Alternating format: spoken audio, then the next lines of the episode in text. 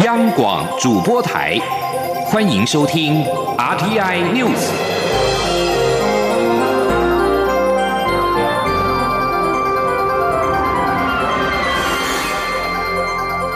听众朋友您好，欢迎收听这节央广主播台提供给您的 RTI News，我是张顺祥。第三十届金曲奖二十九号揭晓得奖名单，由新生代歌手六王跟老将林忆莲称王封后。蔡依林则是拿下年度专辑跟年度歌曲，加上现场率领三十位舞者精湛的演出，将颁奖盛会带到最高潮，堪称是本届金曲的最大赢家。请记者杨仁祥、江昭伦报道。众所瞩目的金曲三十结果揭晓了，蔡依林凭着《Ugly Beauty》专辑和《玫瑰少年》一曲，抱回年度最佳专辑与年度歌曲两项大奖。是本届金曲最大赢家。《Ugly Beauty》专辑传达关于女性、关于性别平权等社会议题。评审认为这张专辑以一种愉快跳起来的方式去抚平一些社会事件引发的忧伤氛围，非常能引起大家的共鸣，是年度最具代表性的专辑。蔡依林则直言金曲奖令人又爱又恨，等待的结果心情上上下下，最终拿下大奖让她松了一口气。蔡依林说：“身为一个女性。”她现在才体认到，上帝给我们的声音就是应该把内心的话说出来。这张专辑不止让他找到最原始的自己，也是他音乐生涯最重要的转捩点。其实是一种阶段性的，呃，应该说插旗子吧，就是每每一段的十年、二十年，对我来说都有一点不太。不太敢相信自己二十年之后还站在这里，然后还可以有人愿意听我唱歌，听我说故事，啊，被我感动，然后也为自己的人生做改变。其实我我现在才知道，做表演者、做歌手的真正的热情跟乐趣是什么，所以。这张专辑给我很大的，应该是说转泪点。嗯，今年金曲歌王由饶舌歌手刘旺摘下，首度入围就登上歌王宝座。刘旺很开心，尽管从小就罹患血友病，但刘旺对生命还是很乐观。幽默的音乐风格深受许多乐迷喜爱。他领奖时也特别强调，生活在台湾是一件很幸福的事，想写什么就能写什么。林忆莲二度封后。评审过程则是没有外界想象的困难。评审团主席陈珊妮说：“女歌手的部分其实呃讨论的速度是蛮快的，所以呃林忆莲几乎是其实没有什么。我们在男女歌手都做了花了很多时间做讨论，但是呃它是很快的产生这个结果的。”备受瞩目的最佳乐团大奖颁给闪灵乐团，最佳新人一如很多人先前预期由欧艺摘下。孙盛熙则凭《西游记》拿下最佳国语专辑奖，最佳台语歌王为流氓阿德，最佳台语歌后为江惠仪。今年金曲奖迈入三十年，表演与颁奖嘉宾众星云集。不过，踏上星光红毯的天王天后并不多，仅由陈奕迅、言承旭、萧敬腾等人撑场。但许多优秀新人、乐团和幕后创作人，则是盛装参与，感受华语一年一度的音乐盛会。中国电台记者杨仁祥、江昭伦台北采访报道。由九令蔡依林演唱的《玫瑰少年》抱回第三十届金曲奖的年度歌曲。《玫瑰少年》是以叶永志故事入曲，该曲由五月天主唱阿信共同填词，剃刀奖谱曲。蔡依林颁奖的时候格外的激动，除了感谢两位创作人让《玫瑰少年》这首歌更有生命力，也再次为同性平权发声，赢得满场观众的热情掌声。叶永志提醒了我，在任何情况，我都可能成为某种少数，所以我更要用同理心去爱任何我身边的人。这首歌献给他，也献给所有曾经认为自己完全没有机会、没有选择的你。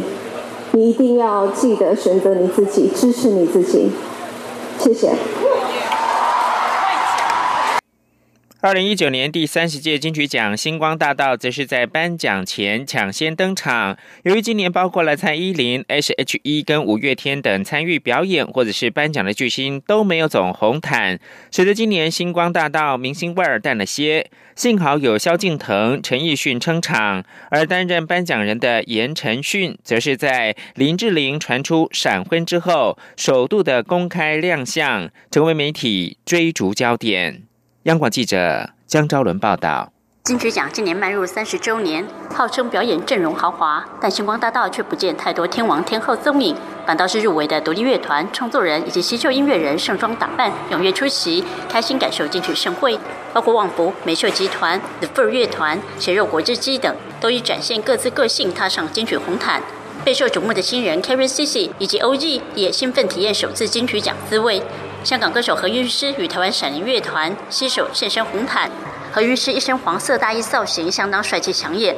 陈奕迅则是今年金曲星光大道天王代表，不止担任本届金曲奖演出嘉宾，个人也凭《冷爱》专辑入围三项大奖。陈奕迅自己也觉得很惊喜。我不知道，真的想想象不，我想象不到为什么会，就是会参加到入围到金曲奖。因为这个，因为这个，它只有两首国语歌，一首英文，然后八首大部分是粤语，所以有点意外啦。但是觉得这是音乐，呃，金曲奖的评审觉得就是音乐没有接钱，所以太音乐大同，很棒。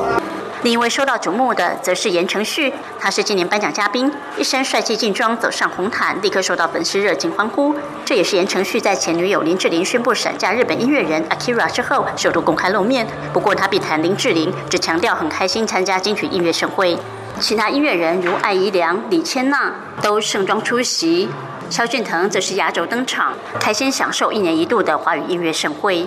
本届金曲奖由露露、黄露子英独挑大梁主持金曲三十颁奖典礼。她一身蕾丝性感裤装造型，为星光大道打头阵，并强调一定会做好称职的主人，让典礼进行圆满顺利。中国电台记者张昭伦台北采访报道。继续关注的是长荣航空空服员的罢工。桃园市空服员职业工会多数会员赞同新的团体协约方案，但是劳资双方二十九号仍然没有办法共同签署。劳动部次长刘世豪表示，今天有进展，不能算是破局。七月二号再度协商。桃园市空服员职业工会发动长荣航空空服员罢工进入第十天，工会二十九号宣布，经过会员投票，多数的会员赞同劳资协议的新团体协约的方案。工会在二十九号下午宣布开票结果之后，干部立即前往桃园市政府。与长荣航空签新的团体协约，劳资双方下午五点进入到桃园市政府十六楼的会议室协商。刘世豪也出席了会议，希望有所进展。但劳资双方在协商过程当中并不顺利，在晚间九点左右各自举行记者会说明。刘世豪在会后记者会表示。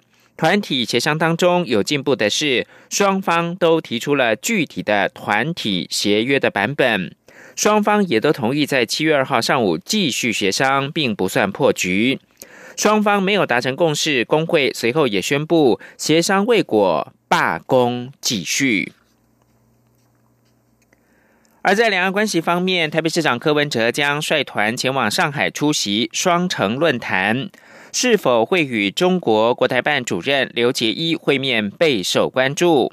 柯文哲表示，目前的行程并没有安排跟国台办的官员见面，但还有个行程没有写清楚，是否会在出发前写清楚所有行程，送交陆委会？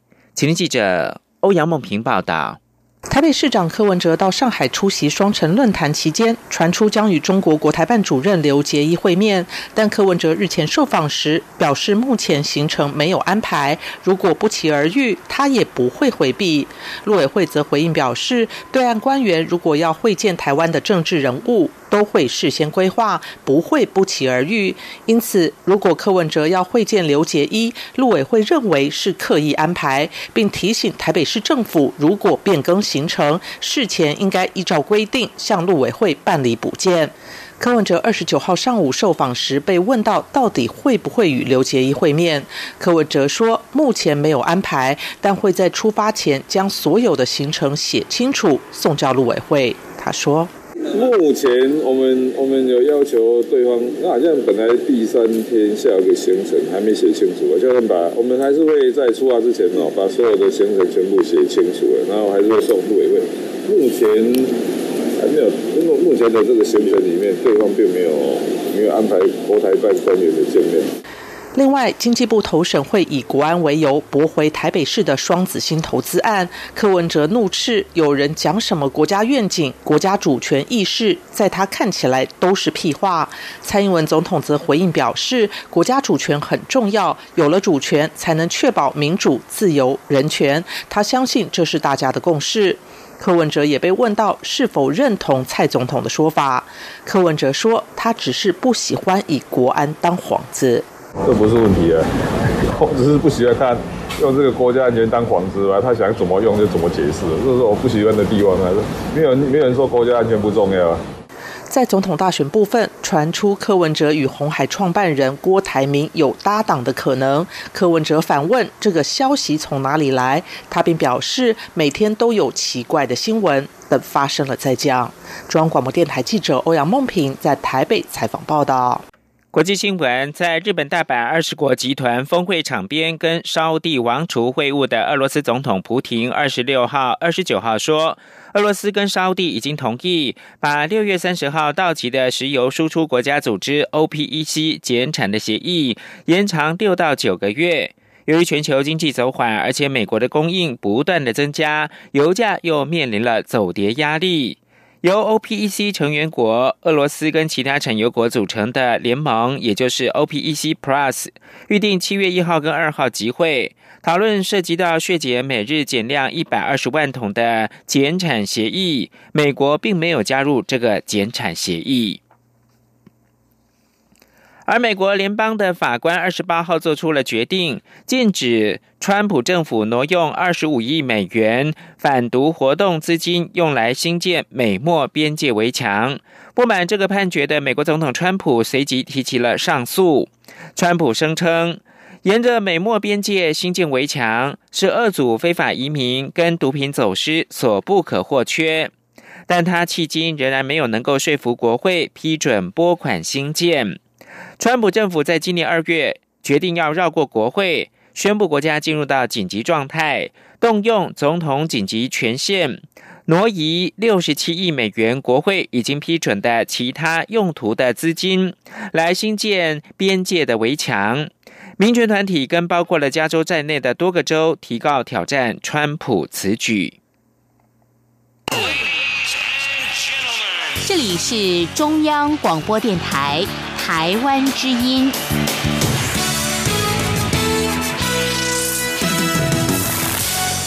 现在是台湾时间清晨的六点四十三分，我是张顺祥，继续提供新闻。台湾今年陆续从欧盟税务不合作名单以及逾越黄牌名单除名，七月一号也将申请脱离口蹄疫区。蔡英文总统表示，为了撕掉台湾以前被国际贴上的负面标签，不管是行政团队或者是相关的组织跟产业，都做了很多努力。这不仅有利于台湾产业的竞争力，也有助于台湾的国际形象。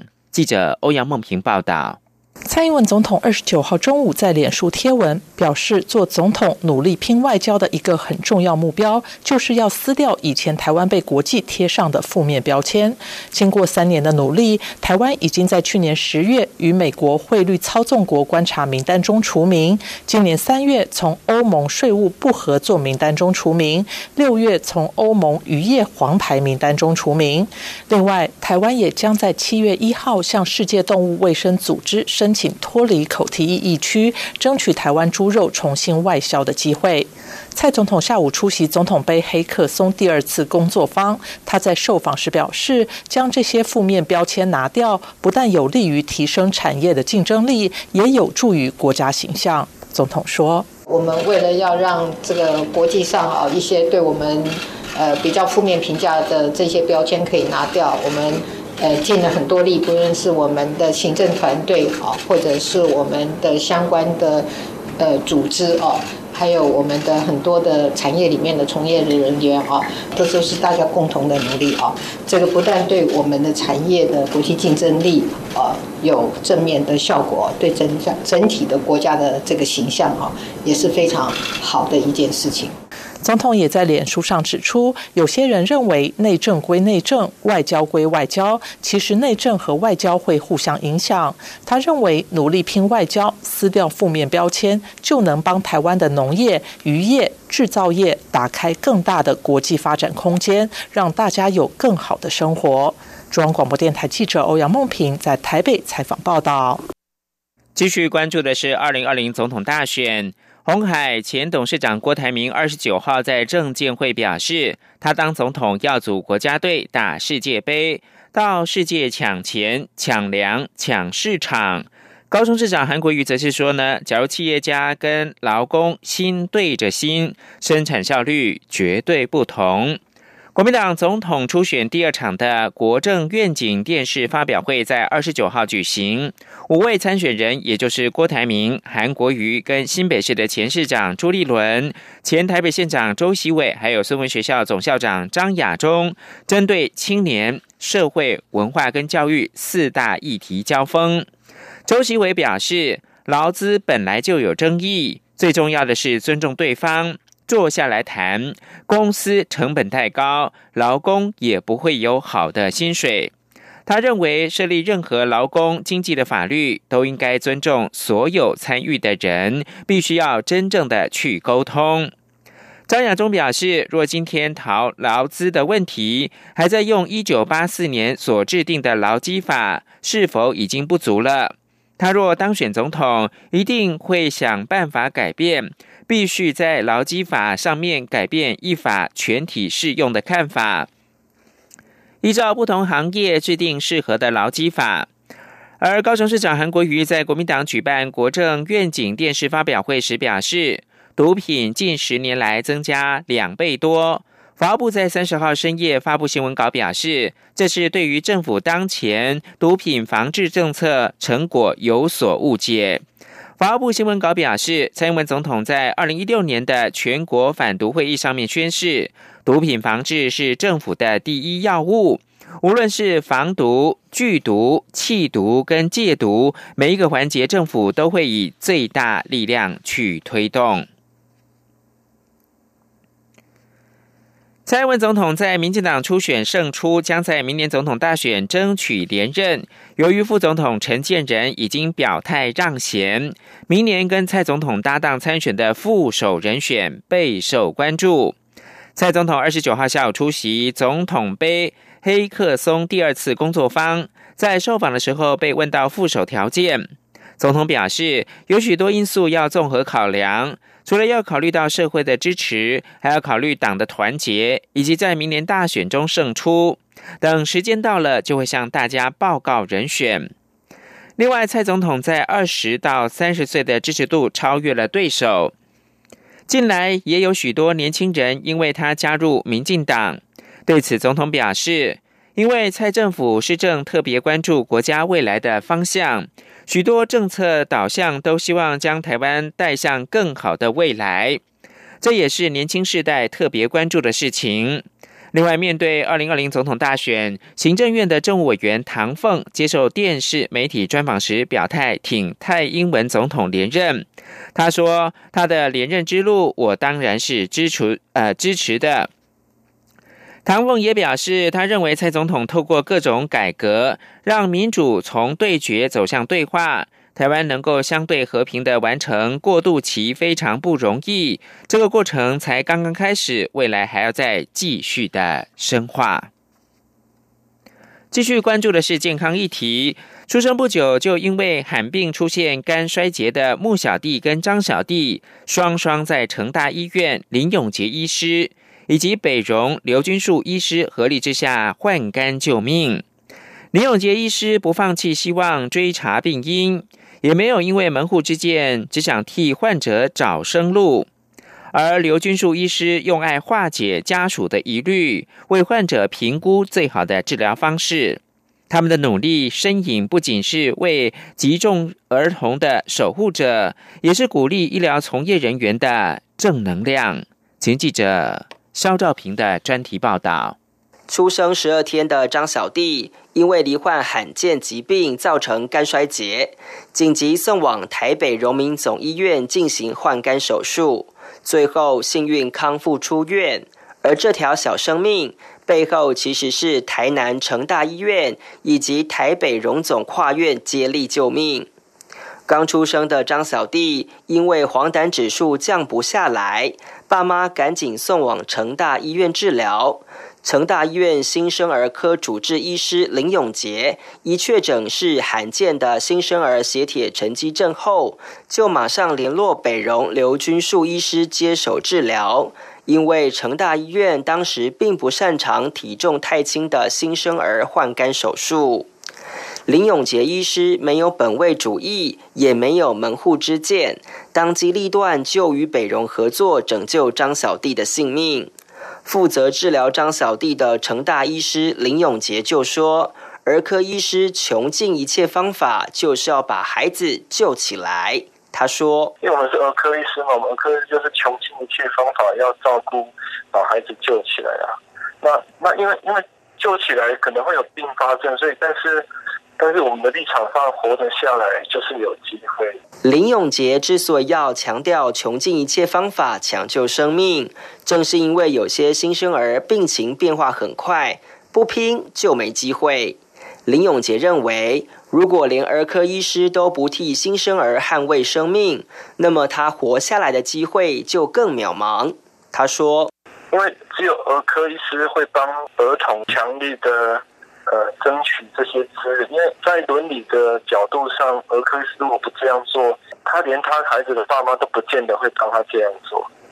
就是癌症哈，儿童癌症，儿童癌症它因为有些很好治疗，可家属不治疗，那我们一定要捍卫捍卫这些。那儿童不太会讲话。其实，成大林永杰医师跟北荣刘君树医师联手抢救生命，并不是第一例。时间回到二零一七年。林永杰收治了一名严重肝衰竭的新生儿患者穆小弟，由于情况少见，无法在第一时间确认病因，但林永杰不放弃希望，一边给予支持性治疗稳住性命，一边赶紧翻找文献确定病因，费了一番功夫才确诊是新生儿血铁沉积症。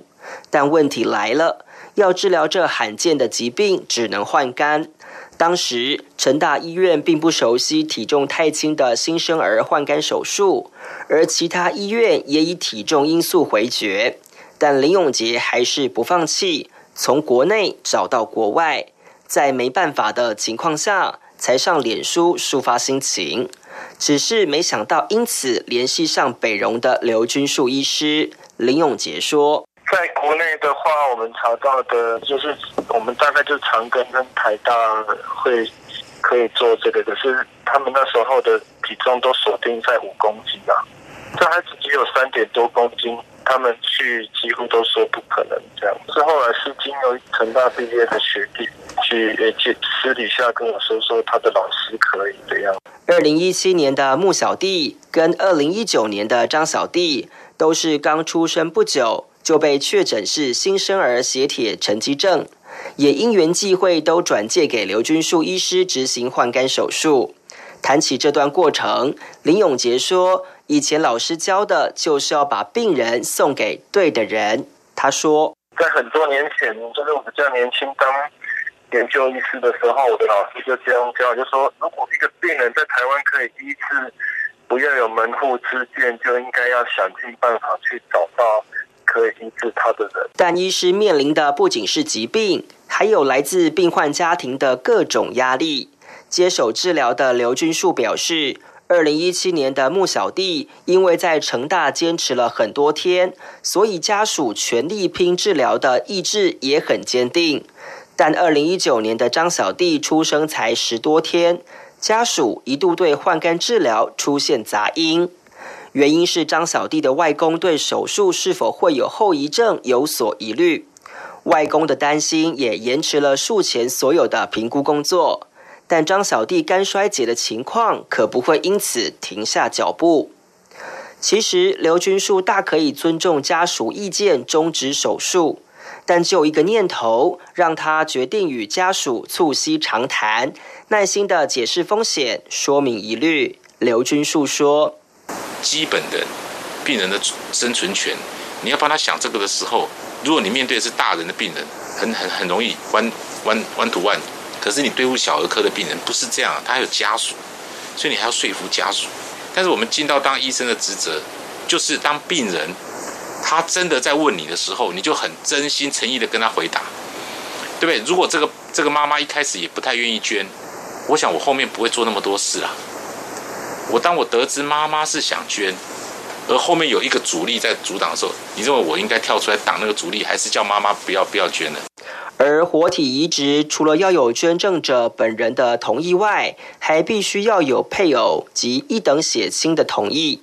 虽然张妈妈要捐肝，一等亲的外婆也同意，但外公还有疑虑，医师也不敢贸然执刀。只是在分秒必争下，刘君树决定与外公直球对决。他说：“我可以跟你讲，我的感觉是因为这小朋友生下来才十几天大。”你跟他根本还没感情。我说，我就问，我就直接问他：如果今天你这个外孙呐已经六岁了，然后因为得了什么病需要换肝，你还会持这种态度吗？哎，他就突然间好像想到，哎，刚刚我得力哦。我又回头讲，因为这个这个爸爸妈妈有一个儿子，这个是第二个儿子，那个儿子已经跟外公每天，他这个外公在照顾他儿子啊，就有对比。我说。如果今天他是他的时候，你会反对吗？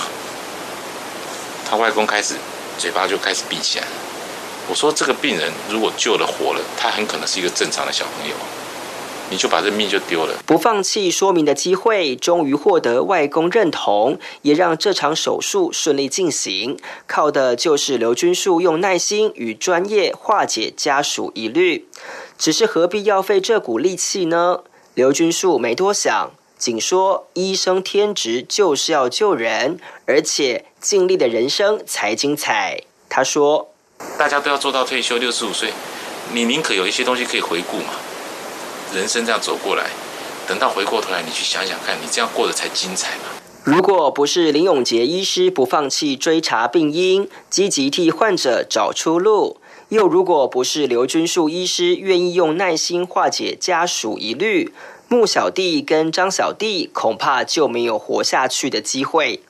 谈起这两段故事，林永杰没有特殊想法，只用“缘分”两个字简单带过当中的酸甜苦辣，但言谈里还是能感受到他对儿科医师的使命。他说：“他可以跟陈大医院说不要，但是他不能对这个孩子说不要。”而支持刘军树勇于挑战困难、积极救治病患的动力，其实也很简单。